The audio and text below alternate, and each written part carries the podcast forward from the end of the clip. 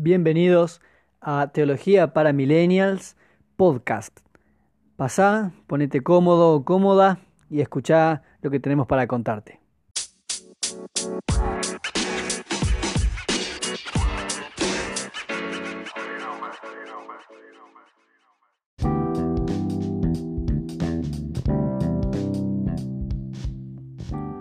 Como te conté en el episodio anterior, el año 2006 fue un año de muchos cambios en mi vida, muy rápidos y muy radicales.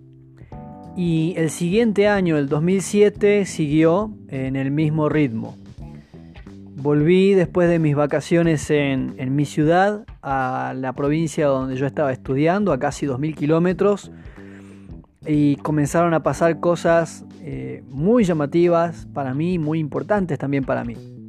Una de las cosas que más destaco de esa época es que comencé a, hacer amigos. Yo no sabía tener amigos. Durante toda mi vida, 20 años, 19 años para entonces, eh, nos habíamos mudado muchísimas veces con mis padres nos mudamos de diferentes ciudades y en casas. Hice, por ejemplo, el quinto grado de la escuela primaria, lo hice en cinco escuelas distintas. Todo el tiempo yo era el nuevo en el barrio, el nuevo en la escuela. Y eso hizo que yo tuviera una relación muy estrecha con mi hermano menor, que nos llevábamos menos de dos años de diferencia, pero al mismo tiempo ayudó a que yo no supiera tener amistades, eh, no sabía cómo cultivar. Aparte, eh, yo era una persona muy tímida, entonces me costaba romper el hielo, entrar en un grupo, ganar confianza. Por lo general yo lograba eso a través del fútbol, pero mis relaciones siempre eran muy superficiales. Todo esto eh, lo cuento con más detalle también en el libro Una vida como la tuya. Pero para esta etapa de mi vida y durante el año 2006, una de las cosas que el Señor había hecho en mí era ayudarme a superar mi timidez, mi vergüenza, mis complejos de la adolescencia y de diferentes maneras yo había tenido que aprender a entrar en confianza, a ganar confianza, a tener confianza y a ser amigos. Una de las cosas que recuerdo que pasó, que me ayudó a, quebrar mi timidez, fue eh, en un encuentro de jóvenes de diferentes iglesias que se hacía en un camping. En esa oportunidad fuimos con unos compañeros eh, que estaban estudiando conmigo en el seminario y cuando llegamos, había un grupo de chicas ahí y para mí, imagínate que con toda mi vergüenza y mi timidez, si me costaba hablar con gente, mucho más me costaba hablar con chicas de mi edad. Era para mí una de las cosas más difíciles. Y mm, uno de mis compañeros las llamó, él ya las conocía, eh, nos presentó, dijo él es Lucas, ellas son sus nombres y se fue. Y me dejó solo con dos chicas. Y para mí eso era un mundo completamente nuevo. Yo sé que por ahí estás escuchando esto y te parece que no es para tanto, pero a las personas tímidas este tipo de situaciones eh, nos expone de formas que no quisiéramos. Y a través de cosas como esas, que parecen súper sencillas y cotidianas, me vi en la obligación de empezar a salir de mi timidez y de mi vergüenza y abandonar todo lo que hasta ese momento me había retenido. Y fue generando en mí un patrón de confianza, fue generando eh, la aptitud o aptitudes necesarias para empezar a entablar relaciones. Pero por supuesto, los vínculos más profundos los encontré en la convivencia en el seminario, con mis compañeros.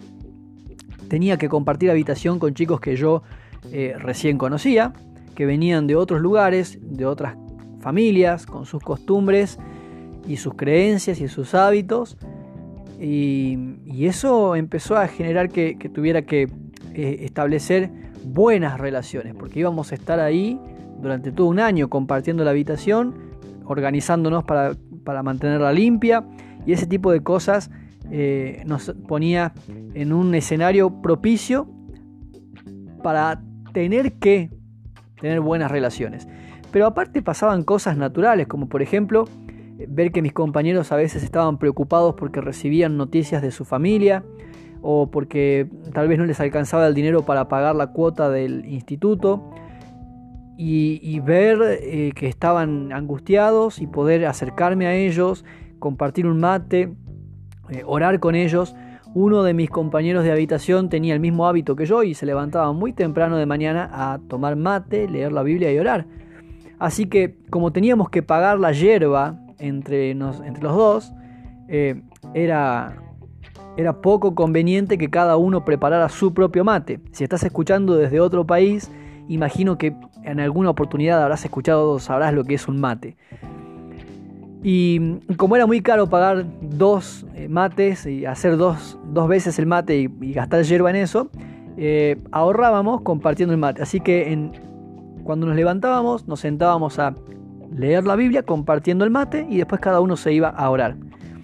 Lo que estoy tratando de contarte es que eran situaciones sumamente cotidianas y sencillas que probablemente algunos de ustedes están escuchando esto y no les parece nada extraordinario, realmente no lo es, pero a mí me estaban ayudando esas experiencias a alcanzar cosas, a lograr cosas que yo hasta ese momento no había hecho.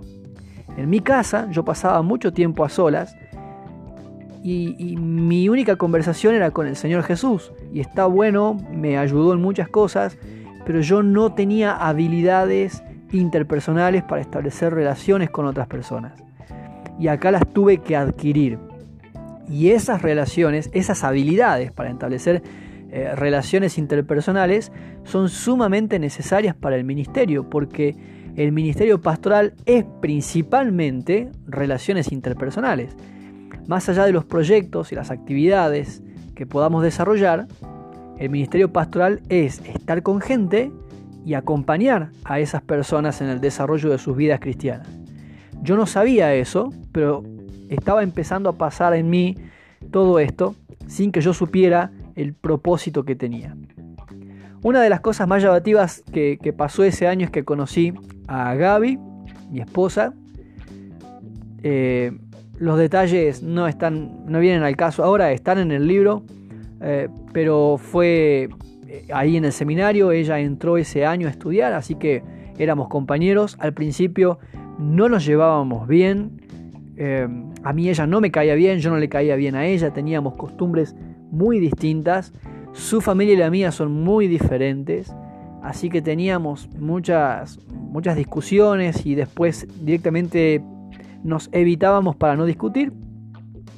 Pero eh, un día falleció su abuela y ella estaba ahí, no podía volverse a su ciudad porque los tiempos y los costos no lo permitían, así que me acerqué para preguntarle cómo estaba y pudimos tener una charla a pesar de la situación que era trágica, la charla fue muy buena, fue muy amena y donde creo que eso fue lo que terminó quebrando algunos prejuicios que yo tenía sobre ella. A partir de ahí, nuestras conversaciones ya no eran discusiones, y nos dimos la oportunidad para comenzar a desarrollar una amistad. Pero creo que eso lo vamos a hablar en otra oportunidad y en otro, en otro podcast quizás.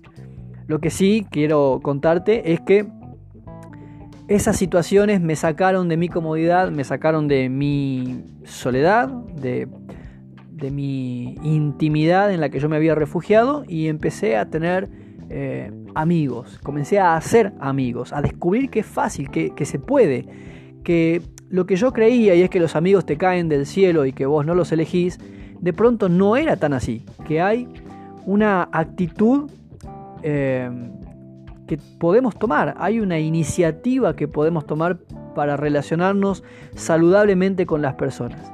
Es verdad, no todas las personas que conocí durante ese periodo terminaron siendo mis amigos.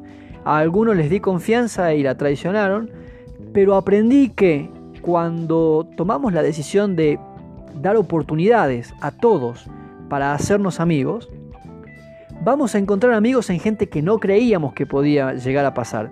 Y, buenos amigos.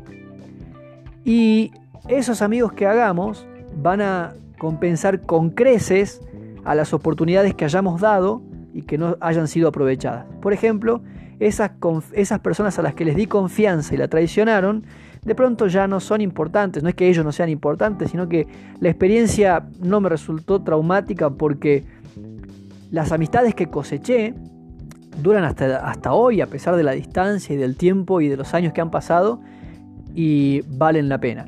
Y tal es el caso de uno de mis amigos que se llama Guille, con quien también al principio no nos llevábamos bien. De hecho, ni siquiera sé por qué, la verdad es que no recuerdo, pero había algo que no nos permitía eh, entrar en confianza, no nos llevábamos bien, no nos entendíamos. Y uno de esos años, me voy a adelantar un poco en el tiempo, eh, cuando volví de las vacaciones, el director del seminario repartía eh, a elección, no nuestra, sino de él, las habitaciones. Nosotros no podíamos elegir con quién dormir y lo que nos tocaba lo teníamos que recibir como si fuera de Dios. Y uno de esos años me tocó compartir la habitación con Guille. Y para mí, cuando me enteré, era una de las cosas eh, más difíciles que me podía tocar porque, bueno, imagínate, tener que pasar todo el año compartiendo habitación con una persona con la que no te llevas bien, era una carga, era un peso. Sin embargo, como había pasado con otras cosas y como te vengo contando, esa situación me obligó a relacionarme con él con la disposición del corazón de pasar por encima de los prejuicios o de los inconvenientes o de las diferencias que tuviéramos y tener la iniciativa de conocerlo, de aceptarlo y de amarlo. ¿Sabes lo que pasa? Nos relacionamos con un montón de personas todos los días, en la universidad, en el colegio, en el barrio e incluso en la iglesia. Pero a veces no estamos obligados por una disposición externa a pasar tiempo con esa gente. Entonces tenemos la facilidad, si voy a la iglesia y no me llevo bien con alguien del grupo, tengo la facilidad de volverme a mi casa, evitarlo, pasar tiempo con otros jóvenes y no darle la oportunidad. A mí no me tocaba eso, no me quedaba otra, tenía que darle la oportunidad porque me tocaba vivir con esa persona. Me gustaría proponerte que pienses qué harías si te tocara vivir un año con una persona con la que hoy no te llevas bien. Haz este ejercicio. ¿Qué tal si, aunque no tengas la obligación, qué tal si te dispones, si tomas la iniciativa de empezar a relacionarte bien con esas personas? Quizás descubras, como me pasó a mí, buenos amigos, grandes amigos, que han sido de mucha bendición y que siguen siendo de mucha bendición hasta el día de hoy. Guille particularmente ahora está casado, tiene sus hijas igual que yo y frecuentemente me manda un mensaje por WhatsApp para preguntarme cómo estamos, para mandarme un texto bíblico, para alentarme. Es una de las amistades que más me ha bendecido, pero es una de las personas de las que yo menos me esperaba que podría llegar a ser mi amigo. La otra persona de la que yo no esperaba que pudiéramos ser amigos es quien hoy es mi esposa. Así que creo que sería una buena idea que comiences a tomar la iniciativa. No sé qué cosas podrían hoy estar impidiéndote que te relaciones con otras personas de manera saludable, pero vale la pena el esfuerzo. Otra de las cosas que pasó en ese año 2007 es que, así como te conté que hacíamos una pasantía y en el año anterior yo había trabajado en la huerta, eh, cultivando frutas y verduras, este año eh, era diferente, me tocaba trabajar en la biblioteca del instituto. Lo que tenía que hacer era mantener el orden de los libros, hacer un inventario. Son muchos libros y además todo el tiempo estaban ingresando libros nuevos. Así que eh, mi trabajo era estar cuatro horas durante la tarde en la biblioteca organizando libros, sacando fotocopias cuando venían mis compañeros a, buscar un libro, un manual que algún profesor les haya dejado como lectura, eh, yo tenía que ingresar el pedido y después tenía que ocuparme de que el libro vuelva y que vuelva en, condiciones.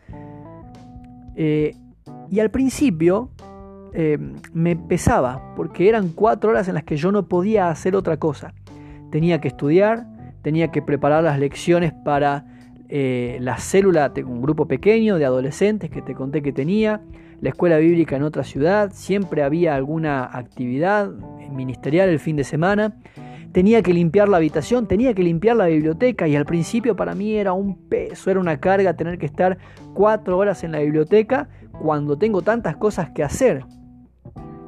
Pero una vez una compañera mía que Ingresó al seminario cuando tenía 50 años, todo un ejemplo, dejó a su esposo en, su ciudad, no, no se separaron, sino que de común acuerdo ella viajaba 100 eh, kilómetros desde donde venía y estaba toda la semana con nosotros haciendo un gran sacrificio, ella y su esposo también.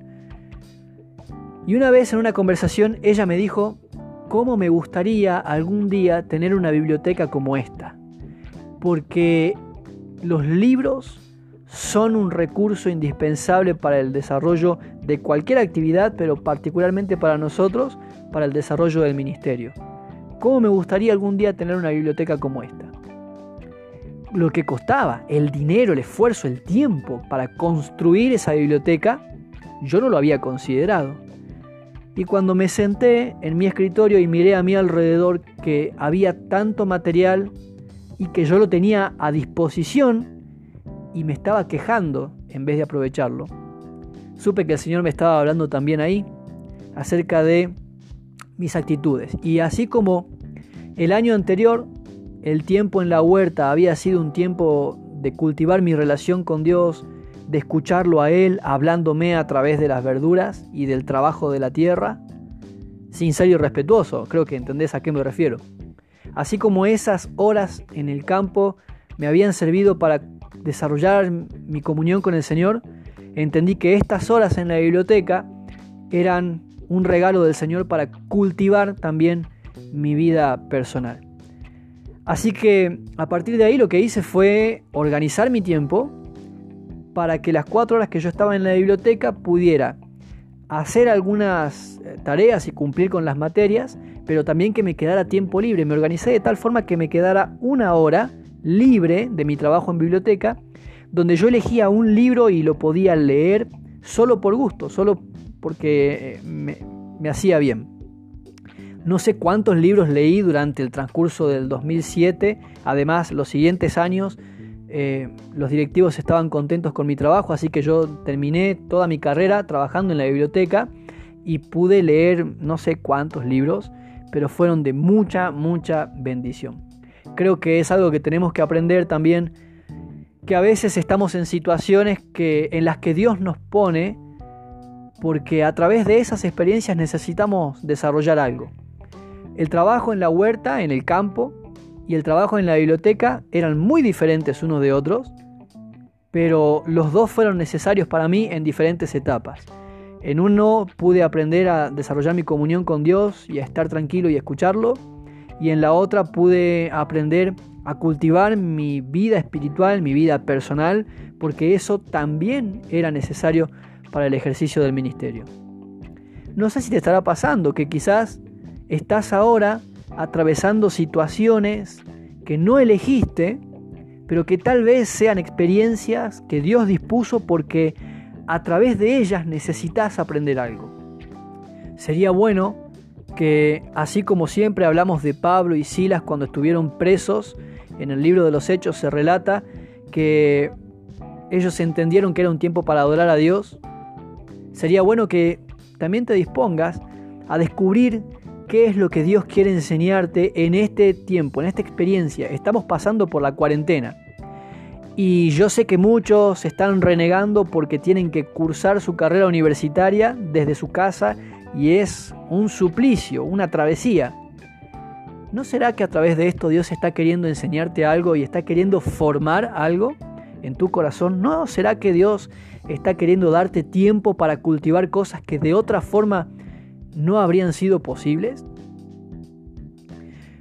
En el seminario en el que estudiábamos había un programa de formación, aparte de las materias y de la experiencia ministerial que teníamos, había dos, tres y hasta cuatro veces por año lo que se conoce como seminarios intensivos, que era un tema específico que se trataba durante tres o cuatro días en los que había que cumplir con una cantidad de horas cátedra para incluirlo en el, en el programa de materias. En esos seminarios intensivos solían estar pastores y líderes de diferentes iglesias, venían de otras ciudades y ese año 2007 no fue la excepción.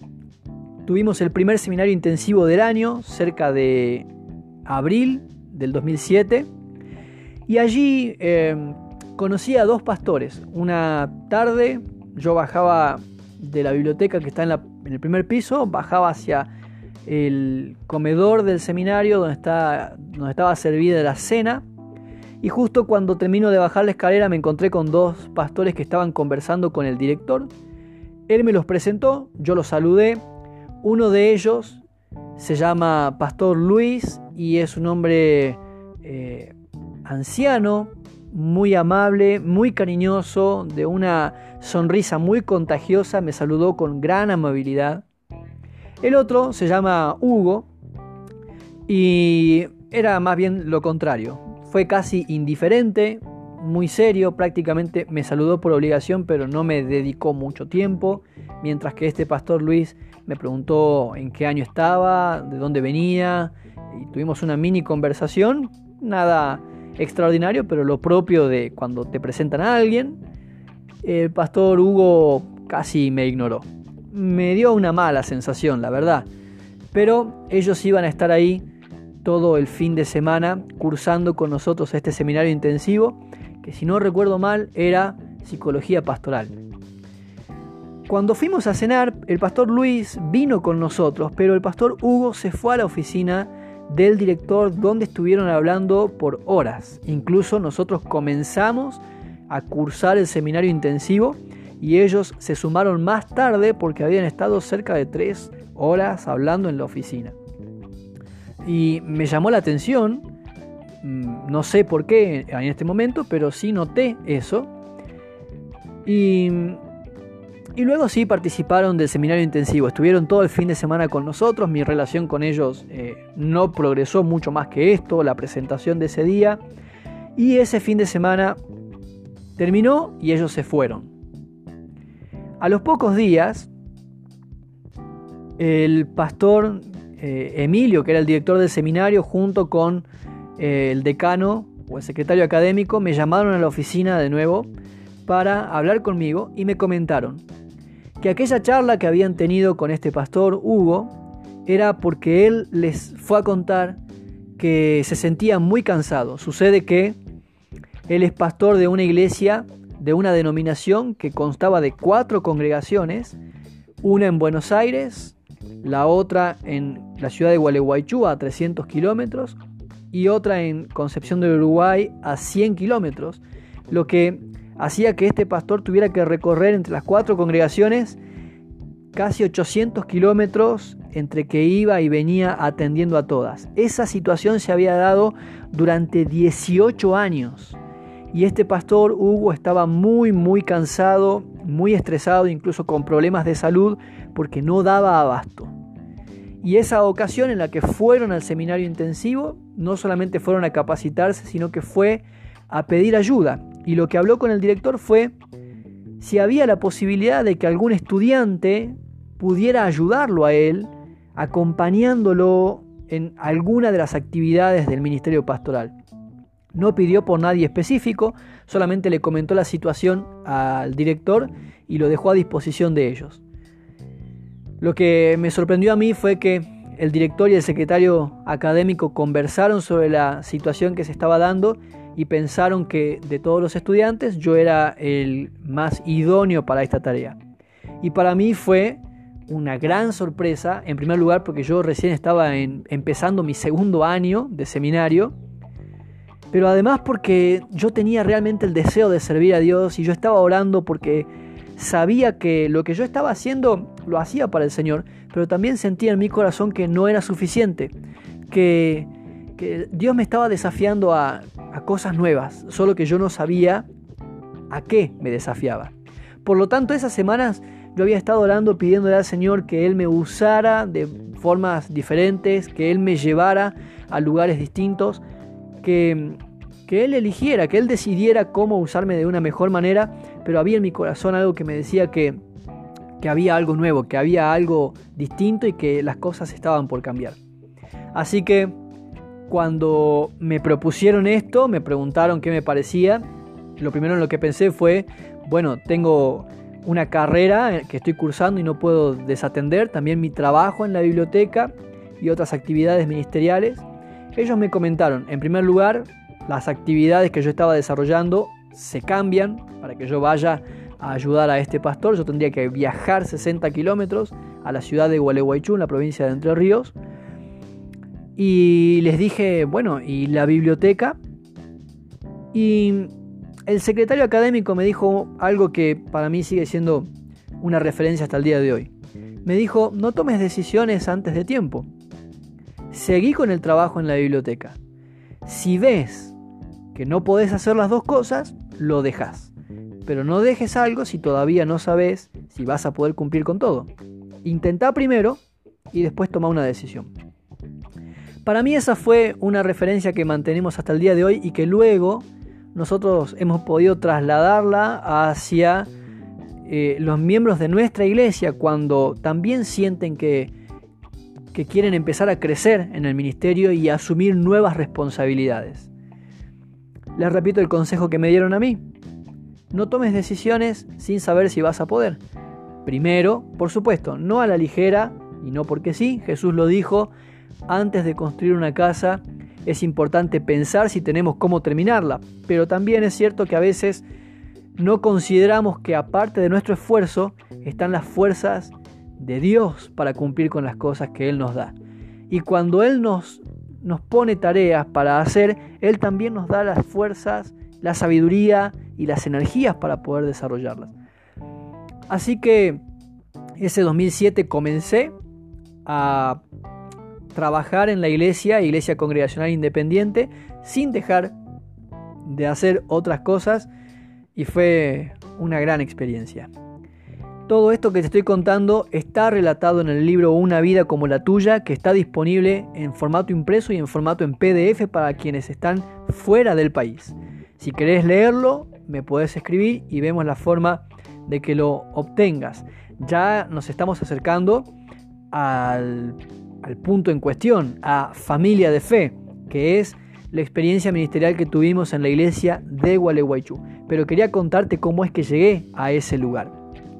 Si hay algo que quieras saber, si te gustaría que conversemos sobre algo, hacémelo saber, escribime, puedes encontrarnos en las redes sociales, en Instagram, Lucas Torres con Z al final, en Facebook, Lucas Torres con Z al final, también nuestra página en Facebook, Teología para Millennials, desde donde incluso vas a poder enviarnos mensajes por WhatsApp y también la siempre infalible forma de comunicarnos a través de correo electrónico Lucas Miguel Torres con Z al final, todo con minúscula, arroba gmail.com.